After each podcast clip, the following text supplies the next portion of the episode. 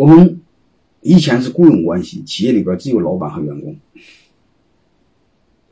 啊，员工给老板打工，然后老板给员工工资，但是员工是没有安全感的，因为传统的那是上下级关系，那是权力说了算，啊，除非是你公司像外企一样做得很好，严格以按制度办，啊，他稍微有一点安全感，因为那样赔偿金高一点。如果我们投办民营企业，你看赔偿金是是补偿金是很低的，你说随时可以把开掉，他是没有安全感，没有安全感的话，他满脑子心思是巴结权利。如果你采用了合伙人制，就是给了他的股份，我们人格上是平等的。如果你再用采用那种模式，他心里将会非常不爽，他骨子里他就会想：我们都是股东，你凭什么不和我商量？财务你凭什么不和我透明？啊，有些事你凭什么不和我商量？啊，一旦这个事你让他心里不爽，他认为他利益被侵害。他不安全，他会伤你。你比如很简单，他可以查你的账，他可以告诉你偷，他可以告你偷税漏税。啊，你再你把他惹毛了，你章程变更他不签字，都将会非常麻烦。啊，所以我们不要走到那个地步，走到两败俱伤那个地步，你会发现他小的搞大的，你放心好了，他鱼死网破，你更吃亏，因为他的股份少，你的股份多嘛，对吧？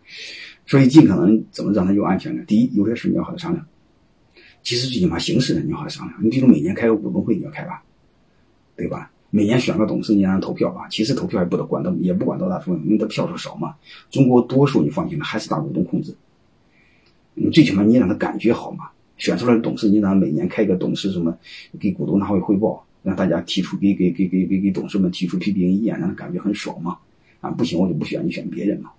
嗯，当然他选出一个两个本质上不起作用，但是你给他一个。发泄的一个机会吧，啊，最起码他在参与决策了，啊，还有一个你让几个小股东联合在一起大义山山有否决权，最起码来说他心里也踏实。最起码你老板不能乱搞，嗯，我虽然说了不算，但是你不能乱搞。还有一个你让他有监督权，你最起码财务要透明嘛，分红要是透明嘛，啊，你修改制度你要告诉他吧，有些你要让他投票吧，虽然投票不起多大作用，你也得试试吧。啊，有些你也让他起点作用，他才有主人的感觉嘛，是吧？你不让他说了算，他是没有主人管的感觉。但是大家都明白，大事还是你说了算，那小事你多少得让人家说了算，对吧？所以这个是我们一定要有这样的东西。而且我们没有足够的信任，我们人格上再没底线，这事将会非常恐怖。我们看一个电影。啊那新东方合伙人，就那个中国合伙人当中，新东方这个这个这个那个创始人和老于和他们弟兄们之间，你会发现，他们弟兄们把这个事能做到。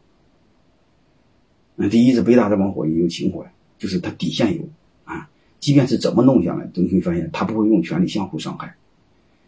嗯，我想和他们这种嗯包容有关系，和他的人格底线有关系。不管怎么着，他给了足够弟兄们足够的安全感啊。你比如他们之间怎么搞？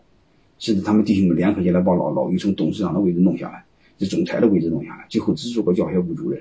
你会发现，老于认为也没事因为这弟兄们他有一个底线，大家都是为了公司好，啊，这个也是可以的。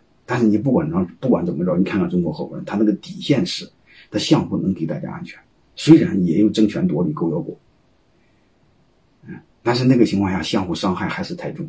我们他们还是不懂制度建设，他们唯一的就是对人品信任。但是你会发现，我们可不具备那那那种素质，我们到不了那种包容，就是没面子了还能相互包容，我们做不到。因为哪一个老板，你看看《中国合伙人》真实的电影，你看哪一个老板能做到老于那样？一我们一弄就败，啊！所以我想谈的第一个点。唉，就是学会给小股东安全。嗯，特别是别的企业做不到的时候，你给他做到。每年分红是透明的，财务是透明的，大事他商量，选董事让他选，他会感觉特舒服。嗯，然后慢慢来，慢慢你尝试，你作为老板也尝试找这种感觉，而且这个对你企业一定有好处。这个企业的主任越多，照顾你的企业就会越好。真真正受益的还是你大股东。